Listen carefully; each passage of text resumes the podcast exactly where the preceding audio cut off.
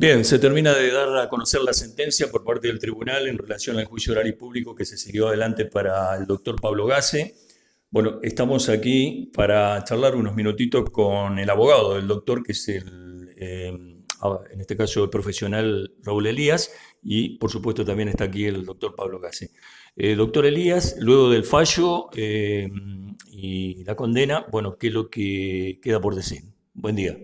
Buen día, no, simplemente que no estoy conforme con la condena, yo esperaba otro resultado, pero como no tengo los fundamentos, no puedo dar opinión con respecto a cuáles son los argumentos que dio el tribunal para condenar a mi cliente, por lo tanto voy a esperar que me notifiquen de los fundamentos para poder eh, dar una opinión un, poco más extensa o, fundada, que también va a ser el fundamento de la apelación, obviamente, que seguiremos en, los distintos recursos que se van a plantear, pero de hecho que no estoy de acuerdo.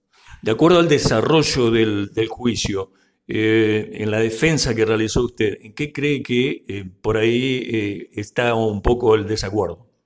Y primero la falta de objetividad del fiscal, la insuficiencia de la investigación, y yo creo que esa insuficiencia llevó a la insuficiencia probatoria. Yo creo que no está, digamos, debidamente acreditada la certeza apocalíptica para llegar a este resultado. Pero esta es mi opinión, voy a esperar los argumentos del tribunal.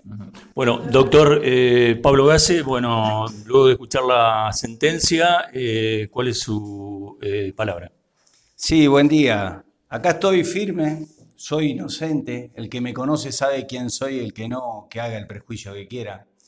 Vine a tocar intereses político-económicos importantes, vine a molestar, vine a hacer medicina, ¿sí? vine a querer cambiar, a tener sueños, a tener ganas de hacer y no de tener. Está, y lo voy a demostrar. En esta instancia no me extraña, en el ámbito local, eh, no me extraña estos resultados. Eh, el día que letrados se pongan a ver la documentación ¿sí? en qué consistió el juicio, la verdad que la semana del juicio, eh, puro relato, cero pruebas, eh, no, no, es que perdió la objetividad directamente, nunca la tuvo el fiscal, tiene como ministerio, Público de la acusación una la obligación que es investigar, no investigó, no me allanó mi consultorio. A ver, eh, uno de los puntos, los alegatos, uno de los puntos en la cual usted basaba tiene que ver con la historia clínica. El único derecho y obligación que tiene un médico, o sea, es el derecho a la historia clínica. No me permitieron, no me permitieron por tener una impericia en defensas anteriores, sí, pero me han sacado un derecho que es poder ver un documento que habla. Es relato contra documento y todos los documentos que están en el legajo, el día que algún letrado en otra instancia abra toda esa documentación, ahí va a estar la verdad. Ahí va a estar la verdad de quién soy, va a estar la verdad de mi profesionalismo, ¿sí? Eh, y un, polo totalmente opuesto. Me han, condenado en esta instancia y tengo mi agenda llena. Hay cosas que, no dan. Eh, la verdad que hoy comienza, y yo sabía que comenzaba, recién hoy comienza una, lucha. Eh, tengo una hermosa familia, ¿sí? Y acá estoy firme y, y, yo voy a buscar, voy a ayudarlos a buscar la verdad. adelante, doctor? De ahora en adelante. De ahora en adelante. Dice que comienza su lucha de ahora. Totalmente, porque vamos a ir a otras instancias, vamos a salir del ámbito local, ¿sí? donde justamente vine a tocar intereses político-económicos que tienen. Ya va a llegar en su momento y no con biribiri, sino con documentación. Ahora esperar los fundamentos. Sí, vamos a esperar los fundamentos. Eh, es tremendo, es tremendo lo que han hecho con mi vida. Yo no me merecía esto.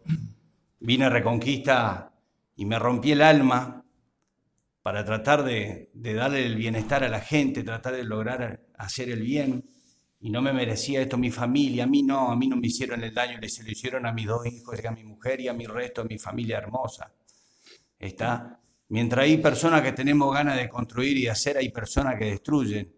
Y yo estoy a favor de la igualdad, pero se tienen que terminar también los relatos. Hay que empezar a probar las cosas, porque si es por supuestos, yo soy inocente, ya estuve siete meses en prisión y me quieren llevar nuevamente a prisión siendo inocente. En algún momento, en, algún, en alguna instancia, algún organismo tendrá que ponerse a ver realmente el fondo, el trasfondo y la documentación. Porque una cosa es un relato y que se han modificado todos los relatos durante esta semana. Una cosa fueron las denuncias, otra cosa la acusación y otra cosa los relatos en vivo de las supuestas. Eh, nada, estoy muy, muy tranquilo en mi conciencia, con la frente en alto y estoy listo para dar, darle a la batalla. Le agradezco. Gracias a ustedes. La palabra del doctor Pablo Gassi.